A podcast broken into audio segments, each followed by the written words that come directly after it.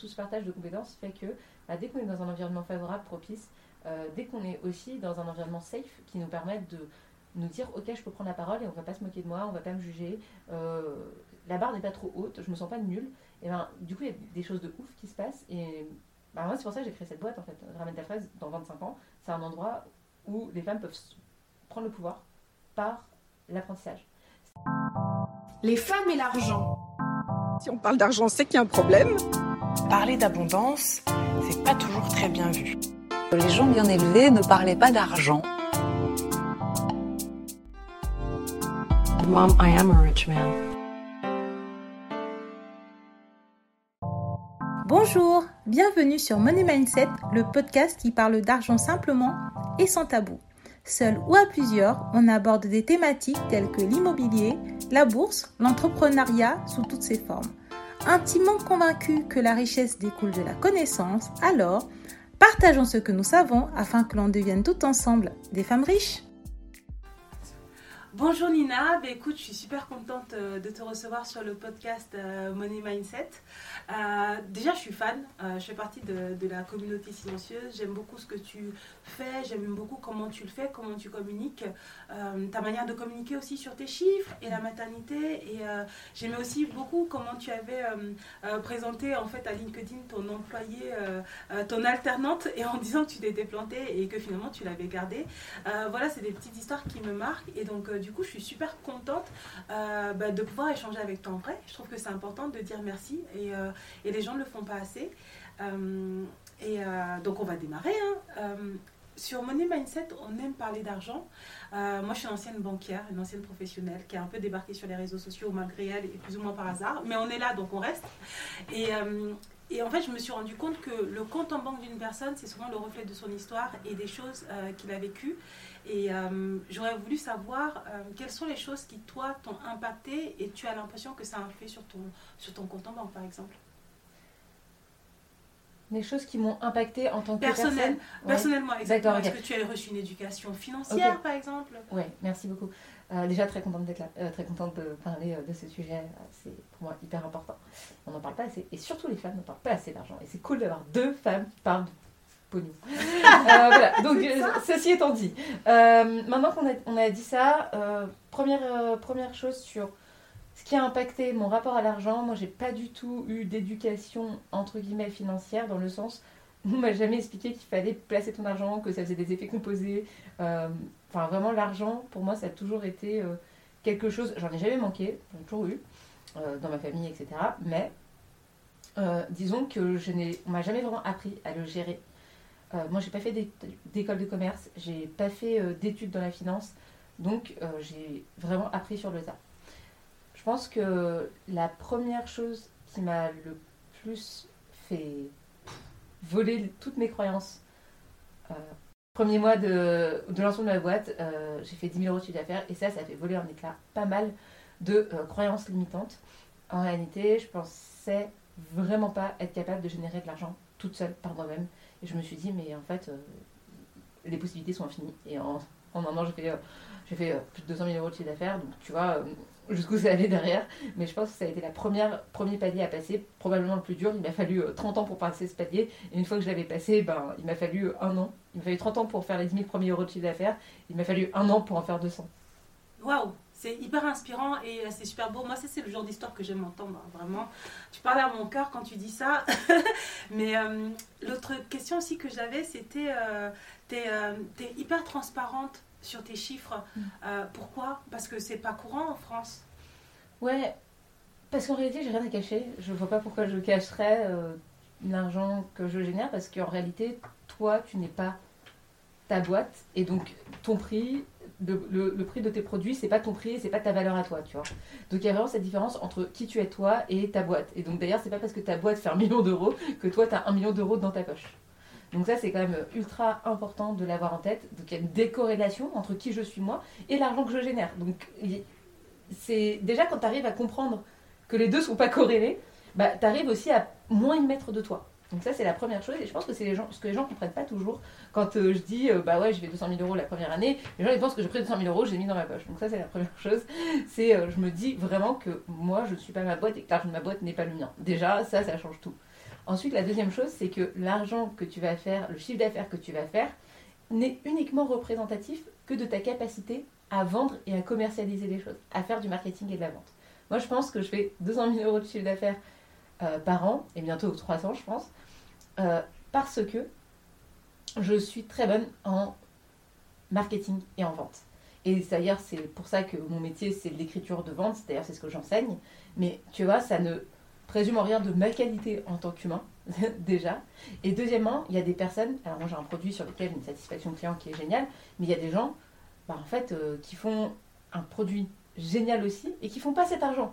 Tu vois Ouais. Donc c'est ça aussi cette idée. C'est de te dire, ben, en fait, ce que tu montres, c'est aussi ta capacité à marketer et à vendre. Mais il y a des gens qui ont un, un produit qui est génial, qui est aussi bon que le mien, et, euh, et qui le vendront pas, tu vois. Et, et là, c'est l'argent aussi qui rentre en jeu. Et dernière chose, ben là, tu vois, je sors mon livre. Il y a d'autres livres euh, sur le copywriting, mais l'enjeu, c'est d'avoir un super livre. Ok, c'est génial, il y a tout dedans. Copywriting pour, euh, pour indép- indépendants et entrepreneurs. Première chose. Mais probablement qu'il y a d'autres personnes qui ont aussi écrit sur le copywriting, mais qui n'est pas connu en fait. Donc l'idée, c'est comment tu fais savoir aussi ton savoir-faire. Et euh, moi, j'aime beaucoup ce que, tu, ce que tu dis parce que je trouve qu'on ressent un côté, un gros travail sur soi-même. Parce que c'est pas évident d'arriver à faire une décorrélation entre sa valeur personnelle, euh, ce que l'on génère comme cash, euh, ce que l'on peut rapporter aussi aux autres. Et euh, comment tu comment as réussi à faire ce travail-là? Ça a été graduel? Tu as eu un coup? Tu as pris des claques? Ouais, ouais. Qu'est-ce qui s'est passé? Ouais, j'ai pris plein de claques déjà. Mais la première, c'est. J'ai eu la chance de jamais commencer en micro-entreprise. Je suis entrepreneuse. Jamais commencer en micro-entreprise. Parce que la micro-entreprise, ça agrège en réalité ce que toi tu rapportes, ce que tu gagnes en tant que salarié ou en tant que personne humaine et ce que ta boîte gagne. Donc tu vois, tout ça est mélangé. C'est ton statut de micro-entrepreneur, c'est un statut, mais ton, chiffre d'affaires en général, il va dans, ta, dans ton compte en banque. Et donc, tu n'arrives pas trop à faire la différence entre toi, ce qui se passe pour toi, ce qui se passe pour ta boîte, euh, tes frais, etc. C'est généralement un peu le bordel. Et non, la chance que j'ai eue, c'est que déjà, j'ai créé un véhicule, qui j'ai créé une SASU. Et donc, ça, ça encapsule ton argent. Donc, ton argent, tu peux pas le sortir sans passer par la case impôt globalement. Et globalement, c'est 50%. Que tu le verses en salaire ou que tu le verses en dividende, globalement, c'est 50%. Donc, ton argent, c'est un peu un argent fictif. Moi, je suis un peu dans un jeu vidéo. C'est pas mon argent à moi, c'est mon argent, euh, c'est un peu le sujet jeu vidéo. Et donc ça, c'est une première chance que j'ai eue. C'est pas un apprentissage, mais c'est une chance que j'ai eue. Ensuite, euh, la deuxième, c'est que, euh, comme au travers de ce que j'ai généré comme contenu, de l'écriture et du copywriting, j'ai capitalisé sur une communauté assez importante. J'ai eu pas mal de clients et de clientes. Et ce qui s'est passé, c'est que j'avais pas assez de bandes passantes par rapport au nombre de clients que je pouvais prendre. Donc, à l'époque, je vendais du coaching individuel je pouvais prendre peut-être euh, 10 clients dans la semaine, pas plus. Et donc, ce qui se passait, c'est que mon chiffre d'affaires, il plafonnait. D'un moment, bah, une fois que tu factures tes 10 clients, bah, ton chiffre d'affaires, il plafonne. Et donc, la question que tu te poses en tant qu'entrepreneuse, c'est comment je peux faire de la croissance encore sur ma boîte. Et donc là, j'ai pas eu d'autre choix que d'augmenter mon enfin, que d'augmenter le prix de mon coaching. Et donc là, j'ai dû changer d'état d'esprit, de me dire, ok, Nina, en fait, là, t'as pas le choix, t'es au pied du mur, faut que tu faut que augmentes. La manière dont j'ai fait ça, c'est que j'ai fait des paliers. Euh, je facturais les 5 séances à 1000 euros. Bah, la deuxième, séance, la deuxième fois, j'ai facturé les 5 séances à 1002, puis à 1005, puis à 1008, puis à 2000. Et aujourd'hui, c'est un produit qui vaut 3000 euros. Et donc, à chaque fois, je n'augmentais pas juste comme ça, déjà, j'augmentais progressivement. Mais surtout, je suis allée voir mes clients et je leur ai demandé alors, t'en as pensé quoi? Est-ce que tu es content? Est-ce que pour toi ça valait le coup? Est-ce que tu as eu un retour sur ton investissement? Et à chaque fois, j'avais que des retours positifs. Et ça, ça m'a encouragé à augmenter aussi ben, le prix de la prestation. Et donc, ça, c'est important aussi de récupérer du feedback et d'essayer de trouver des moyens qui rendent les choses plus objectives.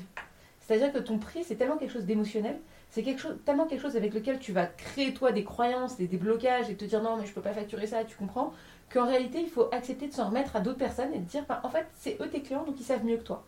Donc quelque part, c'est d'essayer de trouver des référentiels qui soient différents. Exemple, ben là, je vais aussi du, côté euh, euh, entrepreneuse, euh, parce que je travaille avec des, des freelances. Et bah là, j'essaie aussi de choper un référentiel et d'avoir une vision sur le marché. Me dire, bah ok, ce type de prestat, ça coûte combien à peu près? Je rencontre deux, trois personnes, je vois les prix à peu près. Et là, je suis capable de fixer un prix, moi aussi, quand je suis du côté acheteuse. Et donc, l'enjeu, c'est aussi d'arriver à trouver des référentiels. Et c'est ça qui m'a aidé aussi ben, dans la- le positionnement de mon prix et dans mon rapport à l'argent. Waouh, c'est une vraie masterclass en fait sur, euh, sur, la, sur l'idée de, de fixer le prix que tu nous donnes parce que c'est vraiment quelque chose qui euh, cristallise beaucoup de questionnements quand on est entrepreneur. Euh, moi en plus je suis sur la partie un peu coaching, même si je n'en fais pas euh, personnellement, je me suis vraiment concentrée sur la création et l'animation d'une communauté plutôt que de, de, de faire du coaching euh, à proprement parler. Et mais la question de comment je fixe mon prix. Est-ce que ce prix-là va être accepté? Est-ce que je le vaux? Est-ce que mon travail vaut ça? J'avais entendu beaucoup de choses, mais je n'avais pas vraiment entendu la ques- enfin, l'idée de on parle avec les clients en fait. Parce qu'in fine, c'est quand même eux qui vont payer. Et moi, j'avais même beaucoup entendu de il faut pas demander aux clients parce que dans tous les cas, ils vont te dire que c'est beaucoup trop cher.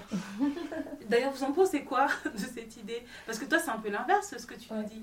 Ah bah, c'est a posteriori. Je demande a posteriori, euh, est-ce que tu es OK avec le prix? Est-ce que pour toi c'était trop cher par rapport à la valeur que tu en as tirée? Mhm. Est-ce que c'était pas assez cher par rapport à la valeur? Est-ce que c'était le bon prix? Donc tu vois, il y a vraiment cette question-là de- du prix.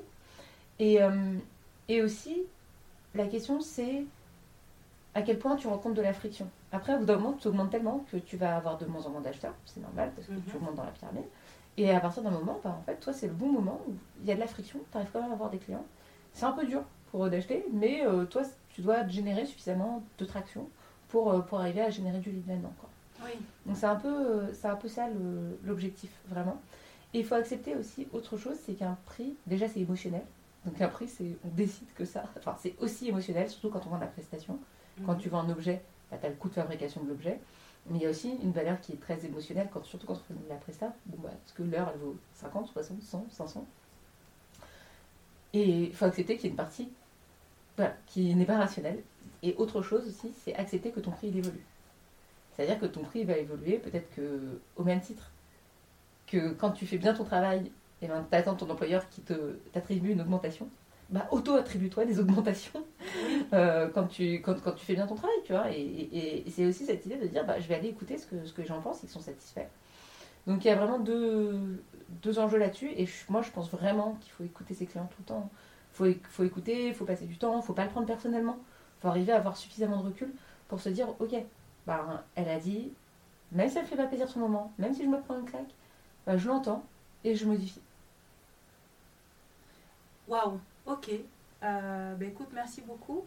Avant de venir euh, ici, j'écoutais aussi euh, un épisode de podcast que tu avais fait euh, dans lequel tu parlais de, tu donnais des conseils sur le, le copywriting et tu disais que quand on a une newsletter, il faut aller poser des questions Mm.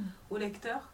Et, et on retrouve en fait ce, ce truc-là de, tu es vraiment dans, dans l'échange, là où je trouve que c'est pas tous les influenceurs ou marketeurs ou peu importe qui ont une communauté qui échange autant. Euh, Mm. Moi, je suis un peu comme toi, vraiment. Euh, et, et, euh, et en fait, c'était de se dire que, mais comment tu fais pour échanger autant quand on a contre 95 000 abonnés? Est-ce que c'est toi qui échanges ou peut-être que tu délègues ou non Comment tu fais? Euh, je crée des moments. Alors, il y a plusieurs choses. Déjà, mes clientes, je suis hyper connectée avec elles. C'est-à-dire que quand tu es cliente chez Nina Ramen, en général, tu as le numéro de Nina Ramen. C'est-à-dire que les participantes, surtout sur mon produit Bootcamp, euh, vraiment c'est le produit sur lequel elles ont vraiment de l'interaction, de la communauté, etc. C'est un produit qui les aide à prendre la parole sur les réseaux sociaux et donc à se faire connaître et donc à générer de l'argent, globalement. Euh, et en gros, euh, elles, euh, elles ont le numéro de téléphone de Nina. Donc moi je passe, alors elles ne l'utilisent pas, mais elles sont sur des groupes de discussion où moi je lis tout ce qu'elles écrivent. Et donc quand tu lis ce que tes clients disent, ce qu'elles disent entre elles, moi je, je découvre plein de choses en fait. Et c'est de ça dont je m'imprègne. Deuxièmement, j'essaie de créer avec elles des espaces d'échange. Euh, par exemple, à, la fin de chaque promotion euh, du bootcamp, j'organise un dîner, un apéro. Et donc ça, ça me permet aussi euh, d'entendre ce qu'elles ont à dire, leurs difficultés. Et leurs difficultés ne sont probablement pas celles que j'imagine. Peut-être qu'elles, moi, j'imagine qu'elles ont du mal à, euh, à avoir des idées. Alors que peut-être que non. Elles n'ont pas du tout du mal à avoir les idées. Pe- Peut-être que la problème, c'est je me sens pas légitime. Et donc ça te permet en fait de comprendre qu'est-ce que la personne, là où elle a mal, ce qu'elle cherche comme réponse, et est-ce qu'elle a conscientisé son problème? Donc j'organise des espaces avec mes clientes. Pourquoi les clientes? Parce que c'est des personnes dont je sais qu'elles sont capables d'acheter. Donc il y a aussi euh, le persona, la personne que tu dis elle est capable d'acheter. Après, pour les personnes avec qui j'ai plutôt des espaces sur des discussions gratuites, tu vois ce que je fais énormément, je donne beaucoup de contenu gratuit. Ma newsletter, Ah, je lis tout, je lis tout, je lis tout, je lis tout, je lis tout, je tout.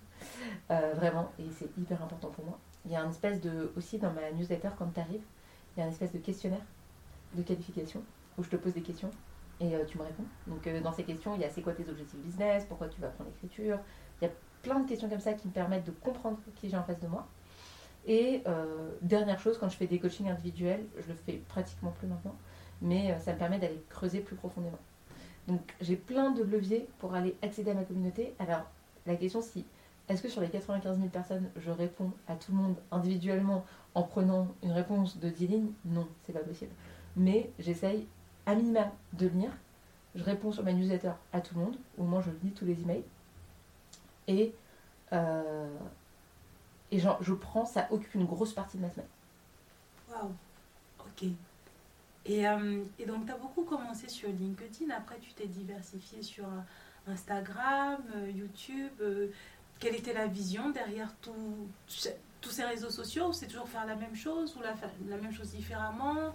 Est-ce que tu as une stratégie? Est-ce que tu vas quelque part de très, très précisément? Ouais. C'est une excellente question parce que je pense que quelqu'un qui est très bon sur un réseau ne veut pas être bon sur tous les réseaux. Donc moi je suis excellente sur LinkedIn, comme tu l'as dit, j'ai 80 plus de 90 000 abonnés. Euh, et sur Instagram, je suis un bébé. Donc euh, je pense que j'ai moins d'abonnés que toi, clairement, tu vois. Bon, moi, j'en ai que euh, 2000 de plus. hein, Oui, mais quand même, tu vois, non, mais ce que je veux dire, c'est que en fait, c'est compliqué d'optimiser tous les réseaux à la fois parce que ben, les codes de LinkedIn ne sont pas les mêmes de- que sur Instagram, qui ne sont pas les mêmes sur YouTube. Donc, moi, je me suis dit, ok, euh, je mets à fond sur LinkedIn, c'est mon canal, mais j'ai pas envie de mettre tous mes œufs dans le même panier. Donc, je vais quand même un peu capitaliser sur Instagram. Et autre chose, YouTube, ça a une autre utilité, c'est le temps long. C'est-à-dire que un post LinkedIn, tu vas le poster, il va monter et il va redescendre. En 24 heures, c'est fini, pratiquement, allez, 48 heures, une semaine maxi. Alors qu'une vidéo YouTube, elle peut être valable encore des semaines et des mois après. Et les gens vont encore tomber dessus, tu vas encore capitaliser dessus. Donc c'est un peu la différence entre louer et acheter. C'est-à-dire que sur LinkedIn, euh, tu loues, t'es là, genre bon, ok, t'as des pics et c'est génial, et t'as des gros pics à 100 000, euh, 200 000, 1 million de vues, mais, euh, mais, euh, mais sur YouTube, euh, t'as quand même le temps long qui joue pour toi. Donc pour moi, c'est ça aussi cette idée. J'ai voulu, avec YouTube, avoir quelque chose qui soit plus sur le temps long, capitaliser plus. Et même si je poste une vidéo tous les mois ou une vidéo tous les six mois, c'est pas grave parce que c'est une vidéo qui va rester, qui va continuer de travailler pendant que moi je fais autre chose. Alors que LinkedIn, quand t'es pas en train de poster, bah, personne n'entend parler de toi. Merci pour ta réponse, ça me parle beaucoup parce que, parce que moi j'ai aussi lancé une chaîne YouTube sur laquelle en fait je redirige mes, euh, épisodes de podcast. Euh, Il n'y a pas beaucoup d'abonnés, mais en fait euh, je trouvais qu'il y avait aussi cet aspect avec YouTube de... Je trouve que le lien est plus fort. Euh, pourtant, je suis pas du tout à l'aise devant la caméra. Je ne suis à l'aise devant une caméra que quand je parle avec quelqu'un parce que j'oublie que tu vois, il y a une caméra qui Mm. me fixe. Mais en fait, je me suis rendu compte que moi, quand je regarde ben, une, une vidéo, je me sens beaucoup plus proche de la personne que quand je lis quelque chose ou tu vois ce que je veux Ouais, dire. Et, euh, et c'est pour ça que je m'étais dit non, mais en fait, euh, on va forcer, on va, on va, on va faire des, des cours, mais. Euh, YouTube, c'est important d'y aller. C'est dur, ça veut dire que toi aussi, tu as du mal. euh, Ah c'est dur, euh, c'est vraiment compliqué parce qu'il y a des codes. euh, tu vois, par exemple, les, les, les 10 secondes de ton intro, même les, les 2 minutes de ton intro, elles sont cruciales sur YouTube. Les gens, ils vont direct choisir de continuer de regarder ou d'arrêter parce que tu as plein de sollicitations aussi. Tu vois, tu as plein de vignettes à côté. Tu regardes ton écran et puis tu as plein de vignettes à côté. Tu as envie de cliquer dessus, tu vois. Donc, donc c'est ce qu'on appelle l'économie de l'attention. C'est-à-dire que tout réside dans, l'attention que tu vas être capable de capter. Et quand tu as des. En fait, quand tu des. euh, des personnes qui te regardent, en fait, euh, des spectateurs qui sont habitués à un niveau de réalisation du type Squeezie, tu vois, bah là, tu te rends compte que bah, toi, avec ta vidéo et ta, webcam, là, tu es quand même beaucoup de niveau en dessous. Donc, euh, le niveau sur la plateforme, il est très élevé. Et euh, l'enjeu, c'est d'arriver à rencontrer un public sur un niveau, sur une plateforme où le niveau est très élevé. Je pense que moi, à l'époque où je suis arrivée sur LinkedIn, le niveau était beaucoup moins élevé. Alors là, il commence à le devenir de plus en plus parce que la plateforme est en train de s'éduquer. Mais à l'époque, sur YouTube, Norman fait des vidéos, le mec, il a mis sa webcam dans sa chambre et puis euh, il a fait des millions de vues. Aujourd'hui, je suis pas sûre que ce soit aussi accessible, en tout cas, euh, aussi facile avec un niveau de réalisation. Je pense que c'est possible. D'ailleurs, il y a un mec qui a une chaîne qui s'appelle Fulloscopy. Euh, J'adore sa chaîne. Il, étudie des foules et euh, franchement, son contenu est tellement puissant qu'il a aucune réalisation. Mais ce que je veux dire, c'est que globalement, le niveau global de la plateforme a quand même tendance à augmenter. Donc, euh, moi, pour moi, ça, ça joue. pareil, euh, sur LinkedIn, moi j'ai commencé sur LinkedIn, c'était il y a 5 ans, donc il y avait beaucoup moins de monde qui créait du contenu, il y avait beaucoup moins de personnes qui consommaient du contenu. Tu arrives un peu sur un terrain beaucoup plus vierge et bah, clairement tu prends de l'avance. Et après, bah, tu te fais connaître ta communauté tu, gardes ce lien. quoi. Euh, voilà un peu ce que je peux te dire sur, sur ça. Et sur YouTube, oui, c'est dur, euh, mais la question, c'est comme tout, euh, à quel point tu es capable d'apprendre, de comprendre et bah, de progresser. Ah ben écoute, merci beaucoup pour ta réponse, elle est très euh, encourageante. Ça veut dire que euh, ça veut dire qu'il y a beaucoup d'espoir. Moi je trouve ça, moi je trouve ça chouette. Euh, même s'il y a de la concurrence, euh, euh, je pense qu'il y a de la place pour, euh, bah, pour tout le monde. Et puis après, euh, c'est la vie. Même si, euh, si même si ça marche pas, ça veut peut-être dire que c'était peut-être pas fait. YouTube n'était peut-être pas fait pour euh, pour moi par exemple. ou, euh, et, euh, et ça veut dire que peut-être autre chose est fait pour moi. C'est vrai que moi j'ai beaucoup ce, mindset-là. J'essaye quelque chose, euh, si ça marche rapidement, tant mieux. Si ça marche pas, sur le coup, je persévère un moment et après je fais les bilans. Si les comptes, j'ai trop perdu, j'arrête. je fais autre chose. Mais, mais ok. Et je voulais savoir du coup, parce qu'on était nombreux, je pense, des podcasteurs à avoir postulé. Et euh, pourquoi est-ce que j'ai été choisie? Parce que moi, c'était une des questions. Je me suis dit, mais attends, dis donc, qu'est-ce qui s'est passé? Il faut expliquer aux gens, mais ouais, alors en fait, euh, j'ai organisé ces deux jours euh, qui s'appelle Ramène ton podcast dans le cadre du lancement de mon livre en me disant, ok, bah, j'ai pas le temps, le reste du temps de faire beaucoup d'interviews parce que je suis pas un truc, notamment aussi de lancer une chaîne YouTube, tu vois. Euh, et la question, c'était toujours, ben, j'ai expliqué la démarche. Et, euh, et on a eu à peu près une quarantaine de candidatures. Donc en réalité, là, ce qu'il faudrait, ce serait inviter Julia euh, pour qu'elle nous explique exactement comment elle, elle a sélectionné les personnes. Parce que Julia, c'est elle- avec elle que je travaille sur, euh, Ah. sur le podcast. Et donc, bon, j'ai un peu une idée de comment elle a sélectionné parce qu'on a choisi ensemble. Mais en gros, euh, première chose, c'est ton nombre d'épisodes. Pourquoi? Parce que ton nombre d'épisodes est révélateur de à quel point euh, tu vas tu vas continuer longtemps, tu vois. Donc euh, il y a cette idée de plus tu as fait d'épisodes et plus si tu as fait 70 épisodes, il y a plus de chances pour que tu fasses 70 autres épisodes que si tu as fait un épisode, tu vois. Oui. Donc euh, ça c'est la première chose, c'est la, la consistance et à quel point c'est quelque chose de sérieux pour la personne en face. On voulait des personnes sérieuses, tu vois. Ça c'est la première chose. La, deuxièmement, la deuxième chose, c'est qu'on a choisi des thématiques qui étaient, qui étaient complémentaires les unes des autres. Donc on a aussi bien parlé avec Baptiste de ce qu'on appelle learning by doing, donc de l'apprentissage en faisant. On a parlé avec Simonie de euh, finance, on a parlé avec Cyril de euh, développement personnel, on a parlé avec Pierre-Baptiste euh, de PB avec de copywriting. On a choisi des thématiques qui étaient complémentaires pour pas que Nina se retrouve à répéter la même chose, ce qui a été beaucoup moins sympa pour moi. Oui. Et euh, autre critère qu'on a fait, c'est euh, euh, euh, à quel point on connaissait la personne. Euh, tu vois, il y a des personnes que, je, que je connaissais, ça faisait longtemps qu'elles nous avaient sollicité ou avec qui je devais faire un podcast et je n'ai pas eu l'occasion. Et c'est vrai que c'était un peu, ben, eux les prioritaires, quoi. Donc voilà un petit peu les, différentes, les, différentes, les différents critères sur lesquels on a, on a choisi.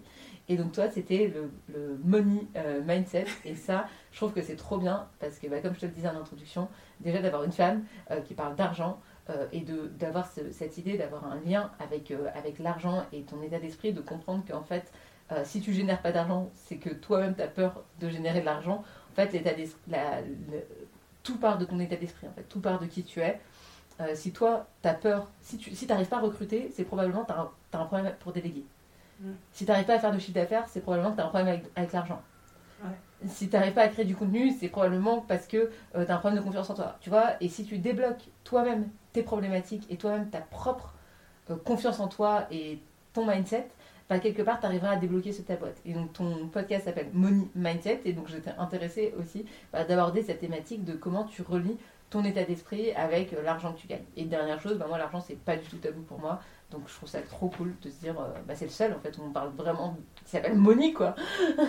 Non, mais c'est vraiment, j'entends de l'or là dans mes oreilles, du miel, euh, du chocolat, ce que tu. Non, mais c'est magnifique parce que c'est vraiment ça. Et je trouve qu'on est dans une société où tu vois, les gens ils vont se dire j'ai pas beaucoup d'argent, ils vont taper sur Google comment devenir riche? ouais, non, mais c'est parce que c'est ça en fait, c'est parce que je ne sais pas comment devenir riche. Ils vont jamais se dire qu'en fait c'est peut-être parce qu'ils ont vécu des traumas qui font qu'ils ont du mal à accueillir l'abondance dans leur vie, tu vois. Euh, les femmes elles vont se dire ah oui, c'est bizarre, je ne tombe que sur des mecs euh, méchants, quoi qu'est-ce. Ouais, c'est clair. Euh, et en fait, euh, bah, en fait, jamais elle va se dire qu'il y a le fait aussi qu'il y a un lien avec le fait qu'elle a un boulot dans lequel elle n'est pas bien payée ou elle n'est pas euh, reconnue à sa juste valeur parce que en fait quand elle était petite elle était dans une famille où elle avait une relation assez toxique avec sa mère. Tu vois ce que je veux dire?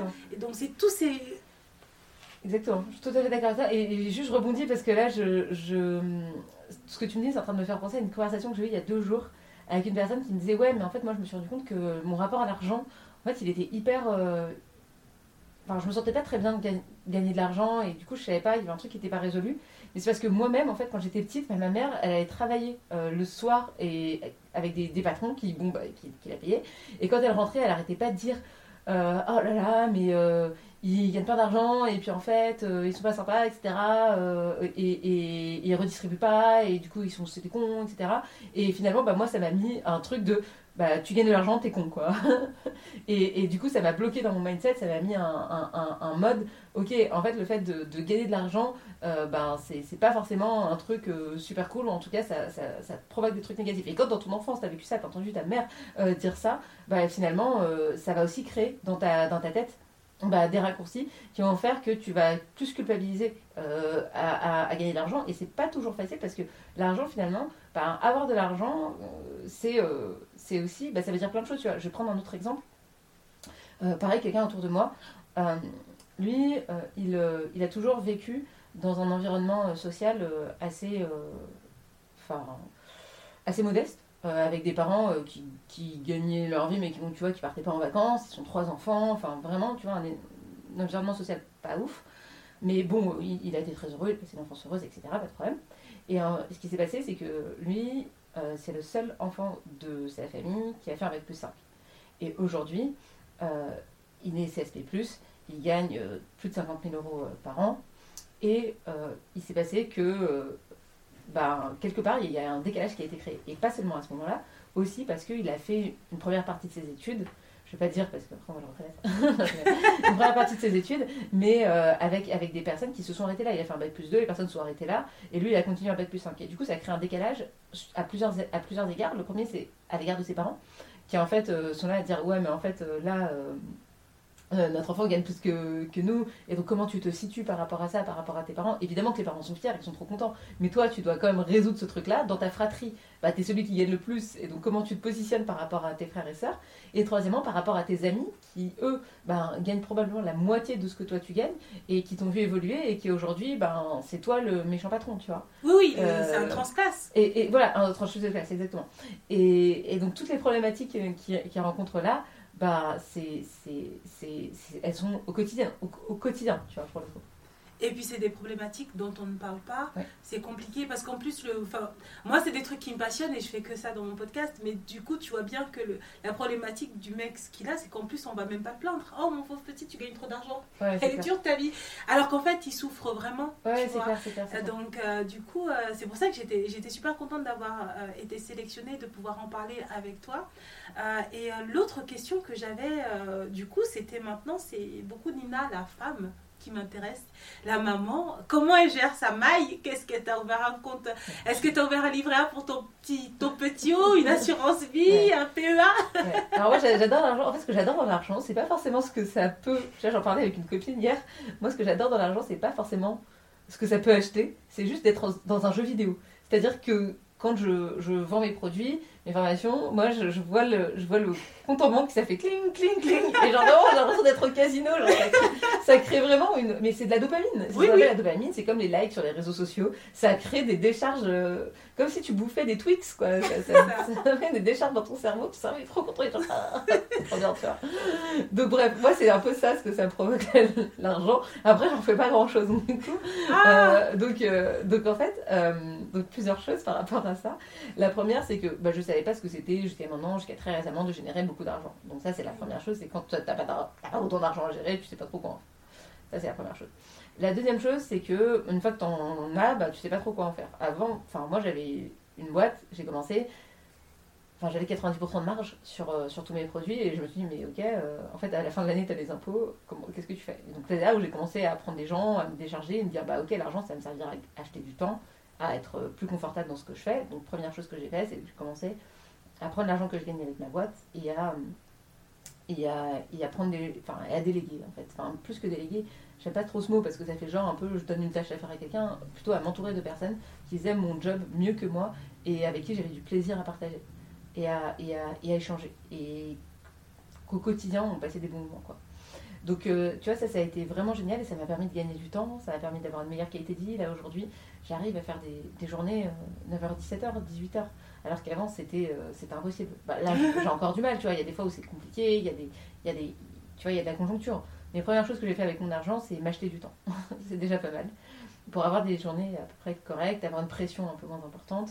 Et aujourd'hui, bah, j'ai délégué toute une partie euh, de mon produit à, euh, mon associé. C'est elle qui gère toute la partie produit. Elle, elle, elle s'occupe du recrutement des freelances, de la satisfaction client, etc. Donc ça, c'est toute une partie. Euh, donc tu t'achètes du confort déjà. Et ensuite, euh, personnellement, ben, il y a aussi un autre élément qui est important, c'est que ma boîte gagne beaucoup d'argent, mais moi je gagne pas beaucoup d'argent. Donc, euh, moi, à l'heure d'aujourd'hui, je suis encore chez Pôle Emploi, je touche encore les ARE, et donc ma vie en fait n'a pas changé dans son quotidien, même si ma boîte est très riche, moi je ne le suis pas forcément, donc ça c'est la deuxième chose. Et la troisième chose que la boîte m'a permis de faire, c'est aussi d'avoir ben, un confort de vie meilleur et euh, notamment ben, avoir une nounou. Euh, nous sommes une nounou de jour qui me permet de travailler et il y une nounou de soir aussi qui me permet ben, aussi de pouvoir finir plus tard, de ne pas être stressé, de pouvoir finir. euh, voilà, d'avoir un, relais quoi. Et, et- et ça, c'est beaucoup de confort pour moi. Donc, ça, c'est sur la partie qu'est-ce que je consomme, entre guillemets. Et il y a- ensuite, il y a la partie investissement, donc que je suis en train de voir parce que je suis pas très bonne encore là-dedans. Mais euh, ce que j'ai mis en place, c'est déjà une assurance vie avec euh, un prélèvement automatique. Donc ça, je me prends pas la tête. euh, tous les mois, il y a de l'argent qui part sur l'assurance vie. L'étape d'après, bah, il faut que j'y réfléchisse. Potentiellement, peut-être sera des... Je pense peut-être plus dans, des, dans un portefeuille, tu vois, soit d'actions, soit bah, de toute façon l'immobilier. En fait, il n'y a pas 36 000 choix. Aujourd'hui, je suis au niveau zéro de ces deux, bah, de ces deux, de ces deux manières d'investir. Euh, et euh, je pense qu'il faut d'abord aussi que je le fasse de manière personnelle. Moi, je suis le genre de personne sur ma boîte là, il y a 100 000 euros de, de trésor. Alors après, c'est pas que mon argent, c'est j'ai pas payé la TVA, j'ai pas payé des impôts, euh, j'ai des factures fournisseurs qui sont pas encore rentrées. Donc tu vois, c'est juste de la trésor, donc c'est pas, c'est pas, tu vois, c'est- pas, pas de l'argent ni qui va dans ma poche, ni de l'argent. Parfois, il y a une partie qui appartient pas à la boîte, mais j'ai quand même beaucoup trop d'argent sur une boîte, quoi. Il y a rien qui est placé, donc avec l'inflation, etc. Et pareil sur mon compte perso, j'ai plein d'argent et, euh, je sais pas exactement quoi en faire, donc j'ai un peu cette peur aussi de placer l'argent. Donc c'est pas parce qu'on génère beaucoup d'argent qu'on est capable de placer son argent. Or, c'est une compétence qui est ultra indispensable parce que comme un post LinkedIn qui il monte, il descend, après t'as plus d'effet, bah, en fait, euh, le fait, alors que sur une vidéo que tu vas mettre sur YouTube, tu vas avoir des effets cumulés et en fait tu vas avoir de plus en plus ben, de vues, etc. En fait, c'est pareil avec l'argent. Donc l'argent, si tu le laisses euh, sur ton compte, tu vas pas réussir à générer beaucoup d'argent pour plus tard. Donc là, l'enjeu, c'est que je réussisse à investir pour créer ben, du capital et des effets composés. C'est-à-dire que si j'ai du capital qui me rapporte tous les ans et que je remets dedans, ben, au bout d'un moment, j'arriverai à me faire une retraite, etc. Mais aujourd'hui, euh, c'est j'ai pas encore appris à faire mieux là-dessus. Je sais très bien générer de l'argent, mais placer mon argent, aujourd'hui, je, c'est encore vraiment ce sur quoi je dois progresser. Non, mais je trouve ça extraordinaire ta réponse et merci parce que euh, j'ai souvent écouté les interviews des, hommes qui ont ton profil et, euh, et c'est là où je me rends compte que globalement, les femmes, en fait, quand on arrive à faire beaucoup de cash, c'est presque un hasard, tu vois. On n'est presque pas préparé. Ouais. Parce que j'ai pas vraiment vu des hommes qui ont ton profil, qui savent pas comment placer leur argent. En général, ils sont déjà prêts. Ils savent déjà, à peine les sous arrivent, boum, on sait déjà, tu vois ce que je veux dire. Et en fait, quand moi j'entends ta réponse, euh, ça me rassure parce que je me dis, non mais Vanessa, c'était vraiment à ta place. Parce Ouais. que justement, c'est ça, c'est aux femmes. C'est un peu pas aux femmes exactement comme toi, je parle même aux femmes pour moi qui sont un peu en dessous de toi, tu vois, qui sont en train d'aller vers quelque chose comme toi, qui vont avoir une carrière florissante Bien sûr. comme toi et, et de leur dire non non et pop pop papillon euh, non non avant d'aller croître moi je vais te former je vais t'apprendre à gérer ton argent parce que c'est hyper important Moi, je suis perdue. hein. Moi, je suis du père. hein. Vraiment, j'ai plein d'argent, mais je suis genre. Et en fait, le pire, c'est que c'est pas comme ça qu'on devient riche. On devient vraiment riche en euh, prenant son argent, en le plaçant, en faisant des effets composés, en capitalisant. Tu vois, je veux dire. euh, Pour moi, tu vois, Ouais. c'est à nuancer parce que pour moi, tu es déjà riche. Pour Mm. moi, déjà, en fait, même dans la richesse, il y a une problématique de mindset, tu vois. Mm. Mais parce que tu peux connaître même la théorie parfaitement, mais quand il s'agit de, de, de dépasser ce que toi tu as vécu, c'est encore autre chose. Et après, il y a le truc de, on parlait de comment est-ce que tu te sens riche. C'est parce que c'est pas parce que tu as 100 000 euros sur ton compte en banque que Ouais. tu te sens riche, Ouais, tu ça. vois. Mais dans l'absolu, si tu as 104 trésors et que tu as des revenus par ailleurs, en fait, tu es vraiment riche. Mais même si tu es vraiment riche, il y a encore une autre étape de je pense comme les riches. Oui, c'est ça, c'est ça, c'est exactement. ça, et, et je pense que tu vois, c'était cette nuance-là à laquelle tu faisais référence qui faisait que, en effet, les personnes qui ont beaucoup d'argent, qui ont un super patrimoine, ils savent qu'en fait, ils, vont, ils veulent générer des intérêts compos- composés, ils savent comment le faire, ils ont des stratégies, et de toutes les manières, si eux, ils n'ont pas ça, papa, maman a, en fait. Ouais, c'est ça. Et c'est de se dire que bah, moi, je travaille pour dire aux femmes que, bon, écoute, moi, je suis pas milliardaire et je vais pas te dire comment devenir milliardaire, mais la base de la base, je vais te l'apprendre. De telle sorte que si tu as envie, si tu travailles, bah, en fait, quand euh, tu vas pouvoir récolter en fait le fruit de ton travail, ça va tomber et tu sauras quoi faire. Parce qu'il y a ce stress et je le sens un peu dans ta voix que comment je fais? Ouais, ouais, ouais, moi, c'est la. c'est- J'ai 100 cas, c'est pas possible. Il me faut vraiment une Vanessa dans vie. Vraiment, il me faut une Vanessa dans vie, c'est sûr. Ah, je sais, c'est- ça la phrase que je voulais trop entendre. Non, non, mais ça, ça me fait vraiment plaisir. Mais c'est parce que de se dire que je sais que. Et en plus, tu peux pas trop te plaindre. Tu vas dehors, tu vas dire ça. on va te jeter des tomates. en fait. C'est quoi son problème? à Et c'est une vraie, c'est un vrai stress de se dire, mais j'ai 100 cas, mais comment je fais? Je peux pas les laisser sur le compte courant Ouais, parce que ça. l'inflation va grignoter, mais je peux pas mettre sur le livret A parce que de toute façon, il y a le plafond et apparemment, Ouais. c'est pas assez bien. Ouais. Le PEL et l'assurance vie et les actions si je perds tout. Cryptos, c'est ça. la crypto, c'est dangereux. Et en fait, et l'immobilier, et ben l'immobilier, le problème, c'est tout l'admin que ça représente. Parce qu'imagine, j'achète un bien, je me trompe dans mon bien. Euh, déjà, moi, c'est remplir un CERFA, c'est déjà une angoisse dans ma vie. Mais alors, acheter un bien, laisse tomber. Déjà, faut faire des AG et tout. Moi, ça m'angoisse, mais genre de ouf. Tu vois Vraiment, ça m'angoisse. Vraiment, ça, ça fait des choses. Non, mais je comprends. J'avais un bien que j'ai- mis en location, mais c'était genre juste signer le contrat et tout. C'était une angoisse de ouf. Donc, euh, même quand moi je suis locataire, ça m'angoisse. Donc, quand t'es propriétaire, c'est encore pire. Non, non, Euh, non, je, je te comprends. voilà, j'ai vraiment ce, ce truc-là. Et comme tu dis, c'est la différence entre penser, être riche et penser comme un riche, une riche, tu vois. Ouais. Et ça me fait penser au bouquin Père riche, Père pauvre. euh, c'est vraiment ça. Et pourtant, euh, moi, je, suis pas transfu- je ne suis pas transfuge de classe. Oui, Moi, j'ai grandi dans un environnement bourgeois avec des parents riches. J'ai vécu à Paris, dans des beaux quartiers. Enfin, vraiment, tu vois. J'ai pas de, de sujet là-dessus, mais j'ai pas eu d'éducation financière. Et tu vois, euh, je me sens pas, euh, pas comme. euh, Enfin. je me sens pas comme pas à ma place, donc je pense que je- ça m'a donné une certaine légitimité, un certain rapport à l'argent. J'ai une famille d'entrepreneurs, moi, donc tu vois, j'ai une famille de commerciaux, de commerçants, Donc tu vois, la vente, etc., c'est quelque chose qui est facile pour moi. Et d'ailleurs, je suis très consciente que je pars pas de la même ligne de départ que tout le monde, tu vois, là-dessus. Donc ça, déjà, j'ai conscientisé ça pour la vente, mais, mais pas, pour, euh, pas, pas pour la gestion de l'argent. Et donc je vois l'avance que j'ai prise pour la vente et, et le fait de savoir générer de l'argent, parce que je l'ai vu autour de moi. Mais par contre, le fait de savoir gérer de l'argent, bah, je l'ai beaucoup moins vu autour de moi pour le coup. mais moi je pense que ça c'est l'aspect féminin. Mm. Ça c'est vraiment l'aspect féminin, l'aspect femme, dans le sens où euh, c'est comme si tu n'es pas vraiment dans ton féminin. Quand tu commences à aller chercher des intérêts, à les bien placer, à les négocier, à les faire attention en fait à, à, à ton argent et vraiment à, à le suivre, connaître tes prix, présenter tes prix, encaisser ton cash, c'est encore autre chose de, bah, de se faire fructifier cet argent. Exactement. Et même quand tu le fais fructifier, c'est encore autre chose de faire, de, parce qu'il y a le- le- la problématique de couper ses positions en bourse. Mm. C'est-à-dire que tu fais, un, tu fais un investissement, ton investissement fait x2. Mm. C'est intéressant en général de prendre la moitié de ce que tu as Mm. gagné pour sécuriser tes gains. Mais c'est pas tout le monde qui est capable de le faire, c'est pas tout le monde qui le sait, c'est pas tout le monde qui est capable de le faire. Et, et, et je te parle même pas des femmes, tu Mm. vois. Et donc, euh, et c'est pour ça que je me suis rendu compte qu'il y avait cette importance-là, cette nécessité-là d'en parler. Déjà, de, de, de, qu'entre femmes, on se sente légitime. Et c'est aussi pour ça que ça me faisait plaisir, en fait, de lire des posts et de voir à quel point tu étais transparente sur ton business. Et, et, et en fait, je me suis dit qu'il y a, il y a, entre femmes, comme ça, il y a un mouvement qui se, qui se, qui se, qui se met en place et euh, on se ressent pas toutes. Non, On n'a pas besoin d'être toutes euh, noires, blanches, lesbiennes, tatouées pour parler de femmes en fait, de- pour parler d'argent. On est des femmes et on peut déjà en parler entre nous. Ouais, c'est clair. Complètement, je suis d'accord avec toi. Et, euh, et surtout, tu vois, ça, ça, ça, embraye, ça embraye euh, sur, euh, sur cette idée que entre les femmes, entre femmes, tu vois, moi, les, les produits que je crée, notamment euh, le produit qui s'appelle le Bootcamp, mais globalement Ramène ta fraise, c'est un- quand même une, une entreprise qui est à destination des femmes pour les femmes en non-mixité. Donc il n'y a pas d'hommes en fait dans mes produits. Dans ce produit-là, sur, d'autres- sur une autre partie de mon business, oui, qui est en self-service, mais sur ce produit-là, il n'y a que des femmes. Parce que je pense que l'environnement exclusivement féminin euh, apporte énormément de positif. C'est-à-dire que, euh, euh, je le vois dans le bootcamp, il y en a qui ont des compétences complémentaires. Il y a Anaïs qui est, elle, CEO d'une boîte qui Audit and Coverage, qui, fait vraiment toute la partie finance des boîtes.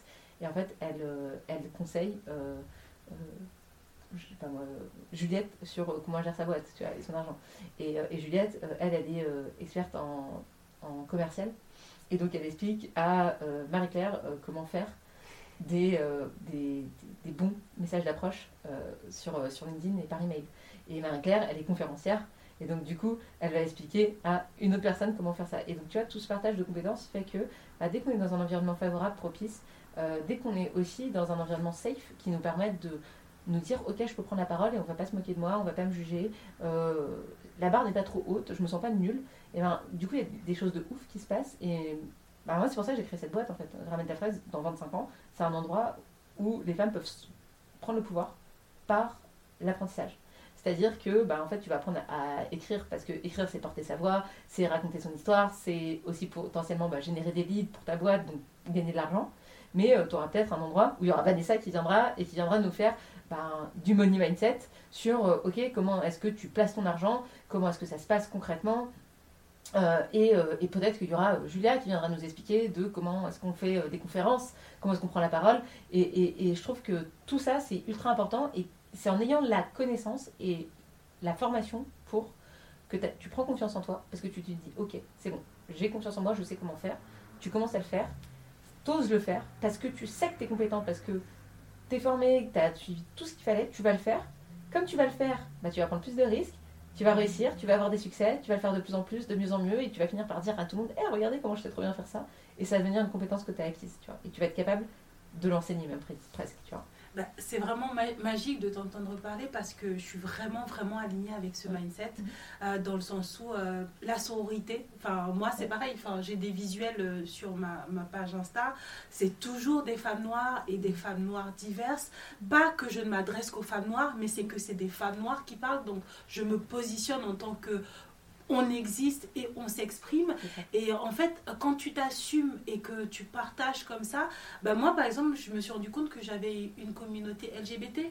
Tu, tu vois, donc euh, d'autres personnes en fait qui se sentent concernées par Mhm. mon message et euh, en tant que femme. Et moi je me disais pas que enfin, moi je me disais elles sont blondes elles sont jolies elles sont bien elles ont pas les mêmes problèmes que moi tu Ouais. vois. Ah, et même pour certaines qui ont pas eu de qui sont pas nées en Afrique dans la pauvreté mais la parce que j'ai eu des, des combats ou des choses comme ça j'ai dû apprendre euh, donc du coup cette notion d'apprentissage là euh, ben, que elles elles comprennent en fait alors que c'est pas exactement les mêmes combats. et, et ça me ça m'a beaucoup touchée parce que en effet euh, pour moi la- l'apprentissage tout comme toi c'est hyper important je donne beaucoup. Euh, moi je fais même une revue de presse parce que du coup j'avais assisté à une conférence sur euh, les, euh, les business angels où on disait qu'en fait il y avait des nanas qui bossaient dans des entreprises de business angels et en fait ils avaient du mal à tenir des, entre- des conversations économiques avec des chefs d'entreprise qui venaient lever des fonds chez elles mais en fait parce qu'elles n'avaient pas de connaissances économiques. Mm. donc euh, moi déjà j'aimais bien l'économie et j'avais une revue de presse économique que je faisais pour moi-même. Et je me suis dit ah bah ouais c'est bien ça. Bah écoute je vais le faire pour ma communauté. Et du coup je leur fais une revue de presse tous les matins sur l'actu économique Euh, bon après c'est mes nouvelles à moi hein, je- mais, mais en fait ça, ça a un petit succès ça marche de plus en plus et j'ai beaucoup de femmes qui me disent waouh on apprend trop de trucs et je me dis mais, mais c'est ça en fait et je sais pas où est-ce qu'on va aller avec ma communauté mais quand je, je, je pense à mes projets ben, c'est exactement ce que tu dis que dans quelques années j'aimerais bien que la connaissance puisse se partager comme ça à, à tourner. Donc, euh, je suis contente de t'entendre euh, le formaliser. Merci. Merci. Et c'est vrai que la non-mixité, pour moi, euh, tu vois, le fait d'être entre femmes, c'est. Enfin, j'ai remarqué qu'il se passait des choses qui se passaient pas ailleurs. Euh, Désolée, mais c'est vrai.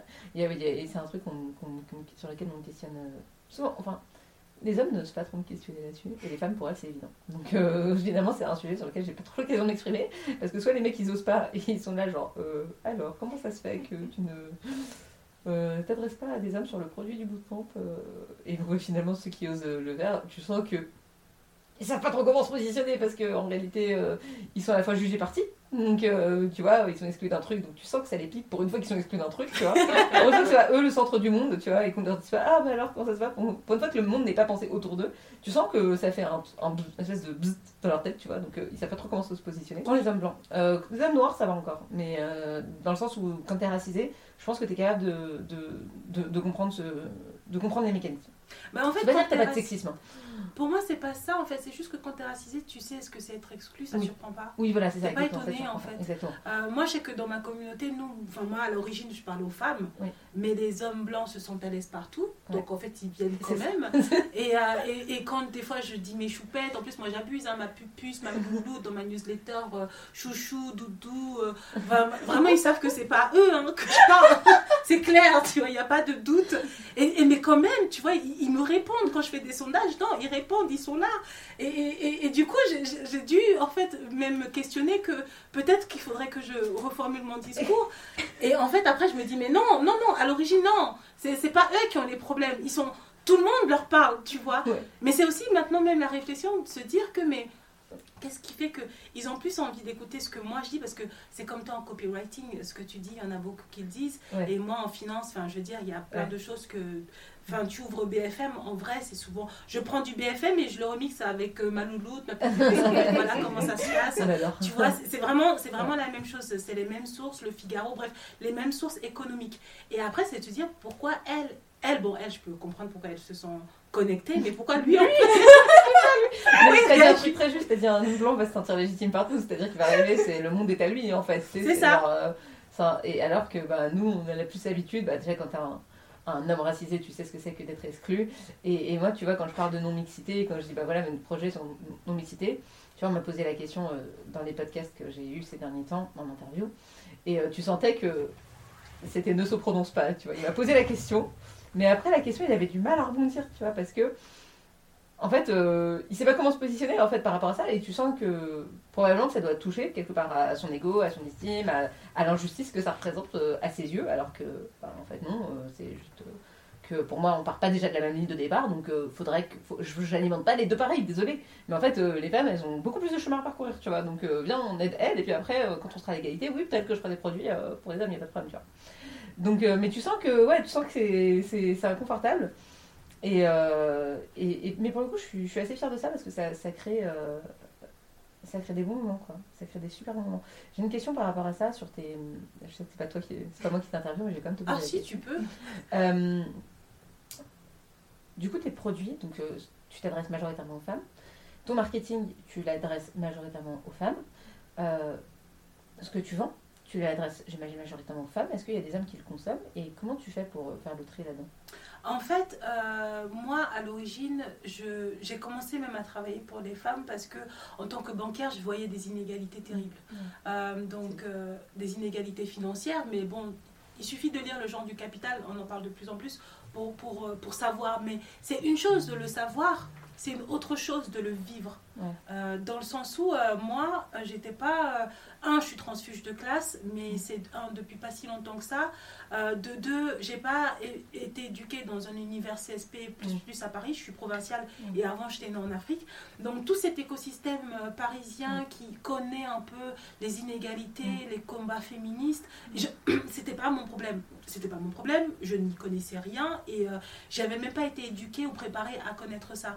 Donc du coup, ce- cette réalité-là, je l'ai découvert dans la vraie vie, dans le sens où je voyais des vrais divorces et, et je voyais madame qui galérait ou madame qui galérait et puis je voyais un autre divorce et madame qui galérait pas parce qu'il y avait son père en fait Mm. tout simplement, qui venait faire le rachat de, de, de Soult, parce que ça s'appelle rachat de Soult, racheter sa part euh, à, à- à elle et, et qu'elle s'en sorte, euh, elle se retrouve pas dans des difficultés. Et donc en fait, moi-même en tant que euh, femme, je me posais des questions que mais c'est bizarre, parce qu'en plus moi après j'ai une histoire particulière, hein, je, je grandis pas une mère célibataire, que des femmes autour. Donc en fait, toutes ces inégalités de couple-là, je connaissais pas. Donc c'est vraiment dans le boulot, dans l'argent que j'ai vu, mais il y a des trucs qui sont un peu chelous. Et après, moi-même, j'ai été en couple, et ça, c'était quand même le, pont, le comble. Je me suis mise en couple avec un beau gosse super riche. Euh, L'impression, c'était Noël, j'ai tout gagné. Et il m'a mis dehors, en fait. c'était fini. Le couple, on s'est séparés, et il m'a mis dehors. Donc ça fait partie des trucs que j'ai déjà raconté, hein, donc mon audience le sait. Mais en fait, il m'a mis dehors, et, et là, je me suis rendu compte de toutes les femmes que j'avais aidé à racheter des, des- des parts de prêts immobiliers, euh, à, à débloquer des situations financières et, et de me voir moi à la rue Mm. avec mes parents qui viennent prendre mes valises, je me suis dit, un truc bizarre quand même. Déjà, je trouvais que c'était bizarre dans mon boulot, Ouais. mais dans mon expérience de femme, c'était bizarre. Mm. Et en fait, ça a été toute une histoire. Déjà, je suis tombée du coup sur des podcasts. J'ai découvert le mot la masculinité toxique, tu vois. Et en fait, c'est là où en fait, je me suis dit, mais j'aimerais bien peut-être un jour faire un podcast. Et il y a eu tout un cheminement. Je suis devenue ingénieure en informatique, j'ai repris mes études, j'ai triplé mon salaire, je suis devenue influenceuse, podcasteuse. Au fur et à mesure, je me suis formée, je me suis rendu compte que un tel parcours, ben, il n'y en a pas beaucoup. Euh, avoir un tel vécu et une telle expertise aussi bien technique euh, que dans la vraie vie, bah, c'est rare et ça permet en fait une forme d'empathie. Les femmes qui rencontrent ce genre de problème, moi je l'ai pas lu dans un livre, je l'ai compris, tu vois. Et, euh, et donc en fait, du coup, tous ces hommes-là qui viennent me voir, parce que moi je toujours des réponses de 3 heures à une question qui était toute simple, tous ces hommes-là qui viennent me voir et qui du coup en général se plaignent euh, parce que je ne leur parle pas à eux, souvent soit ils connaissent mon histoire donc ils vont pas se plaindre officiellement, euh, ou alors ils vont se plaindre, mais tu vois, il y a toujours ce truc-là que je leur réponds toujours, non mais je sais que ça te fait mal parce que t'es pas préparé, t'es pas conditionné à vivre l'exclusion en fait. Ouais. Donc moi je vais t'expliquer qu'en fait l'exclusion ça existe. Donc si tu Bienvenue. savais pas, bienvenue, apprends, digère et t'es toléré. Mais t'es pas la star de mon film aujourd'hui. Merci. Franchement, euh, franchement c'est incroyable. Mic drop. Euh, merci. Au revoir. Euh, ça y est. Euh, D'ailleurs, euh, mais euh, incroyable cette, euh, ce, voilà. Merci. Franchement, merci pour les punchlines. C'était incroyable. C'est pas la star ouais. de mon film. T'es pas la star de mon film. Voilà, on garde ça. On en fera, on en fera un post, Julia. Ben, en tout cas, merci beaucoup euh, bah, de m'avoir euh, permis de te rencontrer, de t'interviewer et puis euh, euh, peut-être à bientôt. Hein. Merci à toi, franchement c'était incroyable, c'était génial. J'ai adoré et euh, c'était cool d'avoir cette petite partie euh, à l'inverse où j'écoutais euh, ce que tu m'as raconté et merci pour cette fin de- d'interview, c'était trop bien. Merci d'avoir écouté ce podcast. Si tu l'as apprécié, n'hésite pas à le partager à ton entourage. Si tu souhaites me soutenir, laisse-moi 5 étoiles sur les plateformes de diffusion et viens me parler, cela me fera très plaisir. Pose-moi des questions, laisse-moi des commentaires, ainsi j'aborderai des thématiques qui te concernent directement. Tu peux me retrouver sur mon site web, Instagram, ainsi que toutes les semaines via ma newsletter. Au plaisir de te retrouver pour de nouveaux épisodes. À bientôt. Bisous